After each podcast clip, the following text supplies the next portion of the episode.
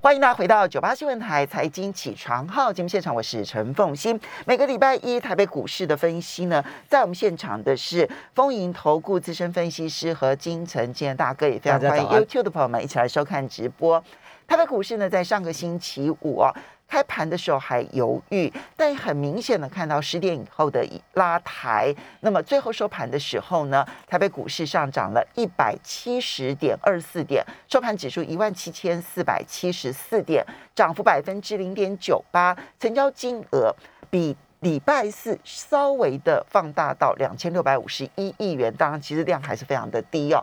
OTC 的部分呢，也大涨了二点八六点，收盘指数是二一四点六三点，涨幅百分之一点三五，成交金额八百一十九点九零亿元。现在看起来呢，OTC 的量呢是比集中市场呢先回到那么相对比较偏高的这样子的一个水准了。好，所以这个金仁大哥，我们就先来看。这个台北股市在上个星期整个一周虽然是小跌啊，但是呢留下了很长的下影线。那么这个礼拜要如何的来看待？那么尤其是它的压力区跟支撑区，现在看起来，嗯，季线要站稳很辛苦，月线大概支撑也很强劲，如何的来看待？在这个部分来讲呢，我们这个礼拜要特别注意的就是这个礼拜还有长假的效应，因为我们有放四天的假到下个礼拜二嘛，对不对？就是礼拜礼拜五开始放假，嗯那就一路放放放，在下个礼拜二。哦，对，下个礼拜一二刚好就中秋连续假期。对，连续假期。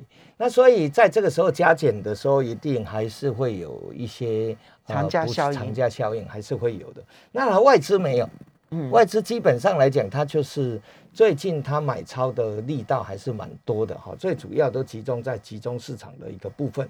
那呃。呃，OTC 的部分呢，在礼拜五的时候谈的比较高。最主要的，在礼拜五的时候比较特别的一个现象，就是第三大行商达飞，达飞他说我不涨价了，到明年二月中我都不涨价了。嗯，动涨啊，他他他就动涨嘛，他就说我不涨了，不涨了，我就不涨了。那呃，那所以在这样的一个情况之下呢，台股其实货柜三雄那个时候这个消息出来的是往下拉压黑的，但是呢，中原海空它不甩你，你不涨是你的事情，是你没能力涨，我就我继续涨，我管你的。所以它那一天的盘中呢，最多涨了九趴多啊。嗯，哦，涨九趴多，最后收盘我记得印象没错，好像讲了七八多。那在这样的一个情况之下呢，所以呢，呃，我们的货柜三雄在尾盘是急拉起来。那其实这个部分呢，有的是有有，我问一下行商，他说，当然他那个时候不能涨啊，因为那时候他是那淡季啊，他是其实是拉货进去多，出货出来少。嗯，就是圣诞节前后本来就是进美国的产品多嘛，出来。康柜较济啦，就是空柜比较多，它当然不能涨嘛，因为是达菲是以美国为主要行商的一一个一个出出来的一个部分，然后他是这样讲哦，他说另外一个他要 hold 住这些大的客户，对，哦，对，所以这个部分呢，但是我我们大家都一致认为说今年的。航运股的这一些最高价应该就是在今年的，明年就不可能有这个价钱了。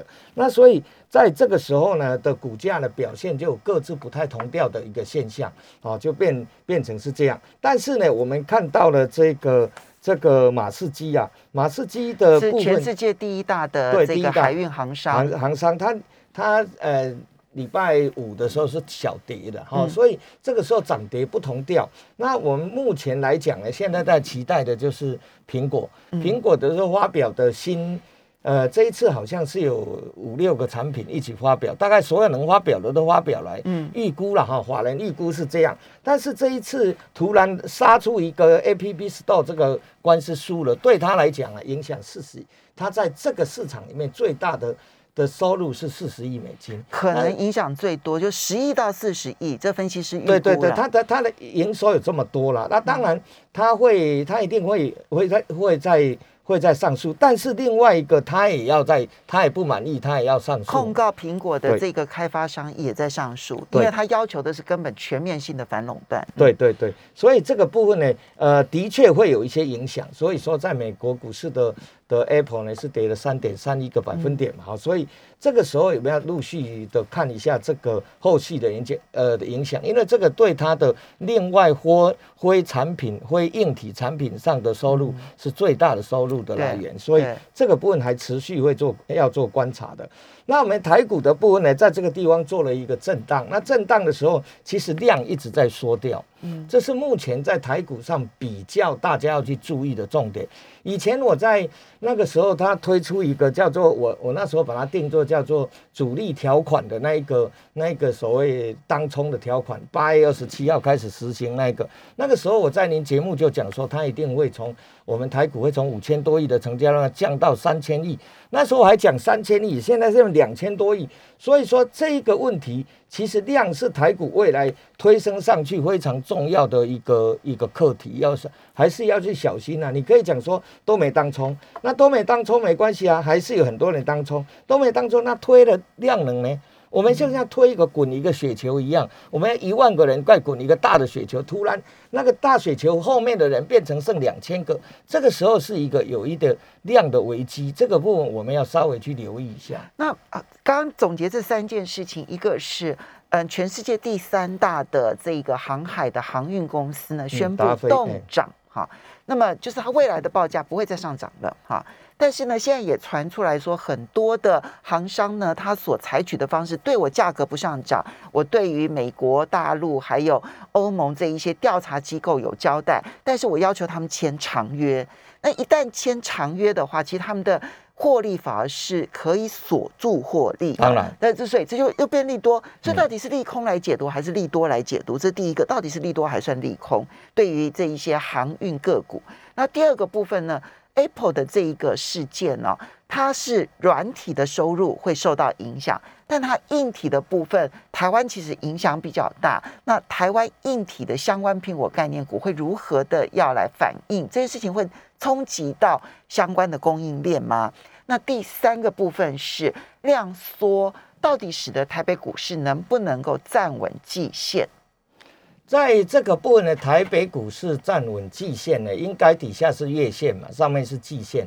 应该在这个地方会做一个震荡，我我一直认为一万七千五百点不是那么容易站上去，它必须要应该要很大的利多才能站上去。加上我们这次台积电公布出来的八月营收并没有创历史新高哦，对，它是历史次高。那所以在这样一个情况下呢，呃，我倒认为说在这个地方震荡也不是什么坏事啊。那加上我们周遭两个国两个国家的股价是在拉升嘛，一个是日本，一个是中国大陆，两个国家的股价在拉。也会把台股的一些个别的股票呢做一个拉升啦，这个部分大家也要去注意一下。嗯，好，所以那达菲那算是利多还是利空？这个部分是这样，如果签长约，当然对航运股是利多了，因为这个状况就像以前我们那个呃多晶系那个太阳能的时候，在很高价的时候，他说没关系啊，你不给你涨价，给我签五年的长约，完蛋了，你签五年长约，这是大全世界都知道，这个时候的行价是高最最高的位置，最高的你给我签你签长约，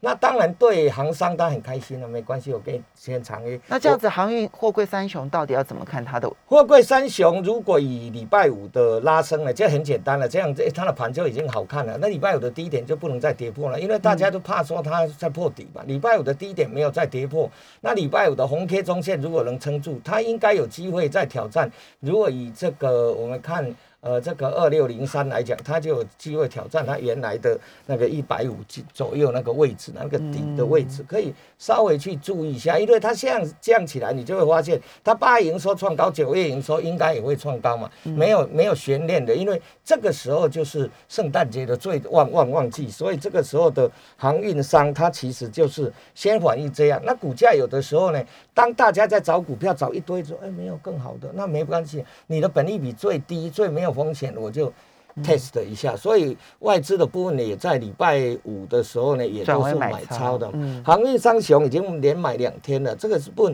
大家要去注意。所以只要礼拜五的低点不要跌破，然后呢，最好是能够撑在礼拜五的盘中的中点以上的话，红天的中线以上，那就强势了。对，好，那最后就是苹果的这个概念股的话，会受到苹果这一个官司的影响吗？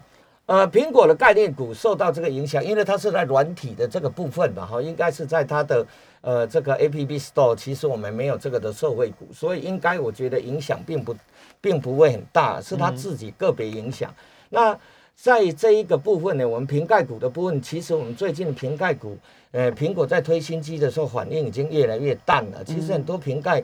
的都会被中国大陆 share 的很大的部分呢，就包含我们看红海的八月份的营收都没有预期那么亮丽嘛，对不对？那在这样一个情况之下呢，我大概看一下，它这一次来讲，呃，瓶瓶盖股里面做受惠最大的应该就是就是台积电，台积电的部分呢，台积电带动了窄板，其实在瓶盖股里面这一阵子有涨，而且涨很多的是窄板，哦，A B F 窄板，那这个我在我们节目很早很早好几个月前就已经讲了。那另外一个呢？这一次他发行这么多，推了这么多新机，里面还有另外一个可能比较全面性、比较没有竞争的。现竞争的应该就二三四零的光磊，因为它的感测元件、感测元件的部分呢，中国没有供应商啊，而且也达不到它的水准，也没有它的专利嘛，因为它背后有个日亚化的支持，所以大概谁抢那单子都抢不走了哈。大概的部分是这样啊，他很客气讲说，我这感测元件大概占。苹果大概九成给我，九成就等于几乎全部给你，那十趴给谁啊？那所以这个部分你倒是可以去注意，股价算低的。那再来的，好，所以我们接下来就来看产业类别了。对，产业类别，嗯，怎么呃，要从哪一个产业开始说起？从半导体开始。嗯，那我我在我们在那个里面，我有把我自己，我大概每周都有个周报，我的周报呢，呃，其实在。在凤欣小姐这，我们都把它揭露了了哈，我就全部都有贴给大家看，大家做参考啊。那是我每个礼拜六就收完盘以后，美国股市也收完盘以后再出的一个一个产业的报告哈。那大家多多少少可以参考，还是蛮有参考性的。那在这个时候呢，我们就讲到讲到呃这个呃投信的两股，嗯，那讲到投信的两股的时候，我们讲到这个部分，因为呃细呃这个。今年代工的涨价，所以对 IC 设计肯定是没办法去去去去这个所谓的，所以我们就稍微休息一下，对，马上回来节目现场。欢迎大家回到九八新闻台财经起床号节目现场，我是陈凤欣，在我们现场的是风云投顾资深分析师和金城建大哥。好，建大哥，是我们刚刚提到的是半导体，对不对？哈，你提到了半导体的晶圆代工的涨价，当然对 IC 设计产生了影响。它涨价是这样的，它涨价是把那个潘朵潘朵拉那个那个盒子给它打开了，也就是说，原来 IC 设计我可能跟你讲说，哎呀，那台积电给我涨三成啊，结果现在台积电公布就涨两成，你以前怎么给我涨三成啊？所以第四季不可能给你涨啊！啊，是这样子？哎，是啊是啊，其实很多 IC 是超额涨价了，哦，所以。很多的 IC 设计已经提前反映台积电的涨价。所有 IC 设计，很多 IC 设计的获利，第三季都是最高峰。为什么？因为我就会给你，哎呀，你看我台积电，我要利用很多的关系才去排到了产能，所以呢，我给你涨二十五趴。哦，那我就多涨五趴。结果这次台积电说，哎，我跟你讲，我就要涨两成，那昏倒了。你以前跟我多涨了，你要怎么讲？OK，所以你还要再跟我反映，门都没有。大概的部分是这样，我讲话这样讲，大概没有 IC 设计公司会这样讲。有我我有问说，哎，那 IC 设计真的给你们听那 IC 涨多少？因为涨两成啊，涨三成啊，又涨两成五的。那这个台积电只有涨两成，你为什么给我吸收一下？你应该是涨两成，你要吸收十八五十八，你只能涨我十八。嗯，是不是这样？嗯，那你怎么给我涨那么多？是所以第四季有一些没办法涨了。哦，这个是要让你大家了解一下，那还能涨的在 IP，我上次有讲了，所以你看礼拜五的时候利旺涨停，然后四星涨停，然后这个这个智源智创业大涨，呃是呃智源涨停嘛，所以他就跟着，因为他跟着那个那个晶圆代工的价格是一起涨的，这也注意，那个呃不要过度追高。来，我们讲到投信，投信的时候最近投信厉害了，投信会怎样？会高卖哎，那还会低买回来。好，那这个时候怎么办呢？那么以前的那种操作的手法是不是就会有点影响？那你怎么去观察？来，我讲一下。如果投信前面卖卖卖卖卖，你说我卖完了，啊，突然有一天投信买超比前一天买超多了两倍。比如说我讲个例，举个例子，他前一天卖五百张，后面买两千张，那你这时候要怎么办？嗯，那应该是要把它买回来，因为他买超的力道比前面卖超的多很多吗？是不是这样？我们就不能再用以前的那个方法说啊卖差别是这样嘛？所以这其实最近有几档股票是这样，像致远就是这样，像金象店就是这样。哦，我就把这个方法教给大家，就是它它会高卖啊，那高卖以后下来买的时候呢，他可能把前面卖的一千张，他一次两千张、三千张全数在低档补回。那你这个时候要怎么办？哎，你补回了，那我也要给你补回。嗯。嗯，哦，这样让让大家了解一下，因为讲操作的时候，我就把实战的经验来跟大家讲。所以投信也有出现这一种，它不算是极短线，它不会当冲，它也不会隔日冲，但是它可能两三个礼拜，它就高买低卖。对，高卖低买，哦，高卖高卖低买。对对对，我我发现最近会这样，以前不会诶。那以前比较不不常这样，那我就把我看到的现象，我一个礼拜来赶快教你，要怎么样去判断？就他前面可能卖了一千五百张，我一次一天就买回两千多张，那就是把他前面的仓都补回来了。那这个时候呢，你就要反向又认为它是多方的架构。所以当初如果因为外呃因为投信卖超，然后 先出一趟，先出一趟的。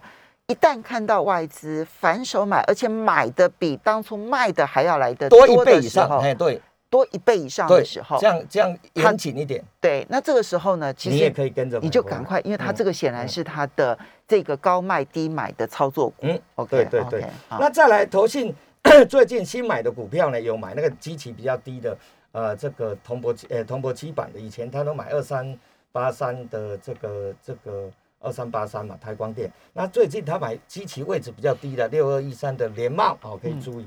那还买了一点泰鼎啊，买了泰鼎。那最近有买一档股票呢，这是比较特别的。那我就在这里，我从产业我有盯住了，所以我就稍微讲，你做参考啊，做参考叫中探针。嗯，中探针是什么？中探针就是我们现在的晶圆测试的时候最尖端那个浆浆那个探针了哈。那包含我们在充电的时候，充电不是这样在。切进去，那一个那个连接的头也是探针，哦，哦，包含了我的 TWS 的耳机，不是放下去充电的时候中间都没有线吗？它不是凹一个洞，底下是一个尖尖的，那也叫探针，嗯，哦，这个部分是这样。那我给大家看一下，这今年测试其实用的比较多。那中国有一家公司呢，六八八六六一，你自己看一下，叫和林维纳。嗯，最近呢，我发现哇，你怎么这么厉害？你怎么涨这么多了？你六四个月四个月以来涨了两两百两百多趴，那就是涨了两倍啊，两倍。哦，和林维纳哈，就六八八六六一，它是中国主要做探针跟 MEMS 的这个部分，你可以六六六八八六六一了哈。我有我有把图给给了这个，也也可以看一下。那我们国内的另外一家受惠的应该叫中探针，但是中探针我看到线图来讲，四月份现在也有涨，你把它拉压缩一下，它前面有个高点四十九块，就是大概在四月份的时候四十九块。那和林维纳是从四月份开始起涨。那它等于是四月份也也来到了四十九块，那最近大概在四十，这不到四十九块，四十七块多吧，哈。所以你看到的是和林维纳做同样的业务了，哈。和林维纳呢是从从这个四月以来一路涨，涨了两倍多。对。那但是中探针，我现在看了一下，它在四月二十九号的时候来到前一波的高点，四四十九块，所以它其实认真算没什么涨。然后接着呢，就一路的重挫，然后呢，五月啦、六月啦，然后整理，现在看到八月开始，呃，九月初回到了四月的高点。对，然后我们看到投信上个礼拜买第一天，这是第一个，你再注意一下投信有没有继续买，这第一个。第二个，它好像是八月份、七月份营收都是历史新高。嗯，那这个部分呢，这个是一个位置不是很高，而且股价才。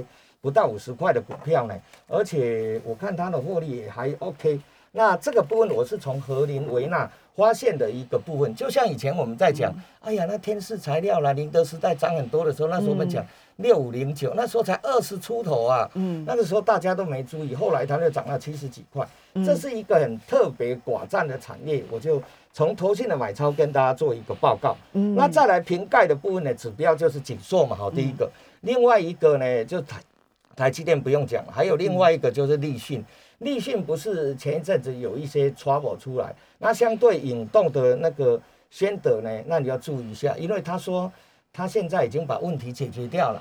立讯说解决解决了，那那大概指标就是锦硕、台积电、宣德、光磊，这是在在这个。呃，瓶盖的部分可以去注意一下。我我们也来教学一下哈，比如说像锦硕跟台积电，它就是标准的这个瓶盖股嘛哈，它表现良好。像宣德这样，因为它所跟的那个组装厂其实是是这个立讯，大陆的立讯。那立讯前一阵子就说它因为呃良率不高，然后呢苹果就砍单哦，所以呢它股价也重挫。那宣德当然也受到影响。也会影响。那就投资人来讲，我我要我如果现在对宣德有兴趣，我观察他的时候，我要我我要怎么去观察？我要观察立讯，再来观察宣德吗？现在是这样子哈，那个时候大家都是这样连着看，但是那一阵子的立讯跌得很凶，宣德没有跌了，嗯它没什么跌的。那后续它开始止稳的时候，先得开始涨了。嗯那这个时候我们就回头去想，你把它看起来，它是不是把底部打起来了？嗯那很简单，你就把前面前面它礼拜五的时候大家没量的时候，它带量了，你也不用看到最低了，你就看礼拜五的最低点，不能跌破，嗯不能跌破。那你说试试看，那不要追高的时候去看一下，因为我看立信最近已经止稳了嘛，嗯嗯那所以嗯宣德的这个部位呢，大家也没有去看了，因为先得跟呃 USB 四点零 Type C 还是有些关系，它主要做连接线嘛，嗯。而且它现在的呃的呃的的头啊，董事长呢是是以前他的呃立讯的这个最重重要的呃业务大将嘛，所以所以这个部分可以注意，但是像这种股票你也要注意一下立讯，你不能立讯一直重错了，嗯。那这个时候要注意，如果立立讯持稳，那就以礼拜五教学一下礼拜五的低点当做停损停损盈利点。这个是瓶盖股的部分。那么在其他的产业的部分的话，那么可能要请教一下，就是包括哎，第三代半导体其实已经说了很久了，现在第三代半导体还可以吗？第三代半导体，你看最没有悬念的就在这个地方，其实本利比很高。你去，我们也刚好教学三七零七把它打出来。它我刚刚刚才讲的就这样，它原来卖的，后来大买回来，汉磊，汉理，他就这样大买回来。那大买回来的时候呢，它股价就上去了。而且这一次呢，呃，这个红海有公布一个他合作的名单，它对六寸合作名单里面这些都可以作为参考。要非常谢谢何金。